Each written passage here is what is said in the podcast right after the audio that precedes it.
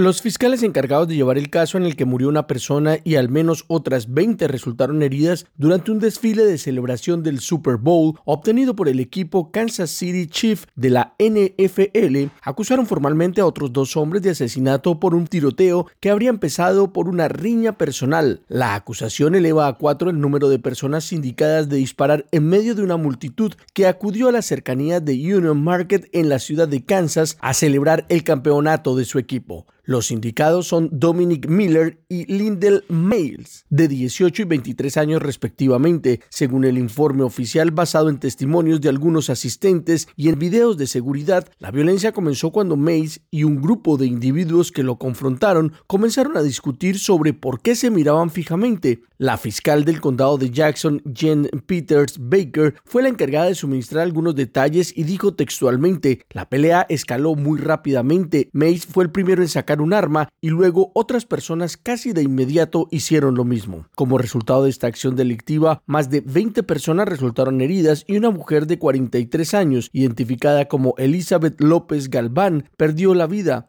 La fiscal Baker informó a los periodistas los cargos por los que será procesado uno de los pistoleros. Uh, Mace está bajo custodia y enfrenta los siguientes cargos de asesinato en segundo grado. Delito grave de asesinato, delito grave subyacente de uso ilegal de un arma y este es un delito grave, el cargo más alto que Missouri tiene disponible y lleva a cadena perpetua. En relación con este altercado, dos adolescentes fueron detenidos y acusados como menores en un tribunal de familia por los delitos de portación de arma de fuego y resistencia al arresto. Actualmente, Miller y Mace se encuentran bajo custodia en el hospital donde se recuperan de las heridas causadas durante el altercado. Según los fiscales, ambos hombres confesaron su participación en el tiroteo durante entrevistas con los detectives de la policía en el centro médico.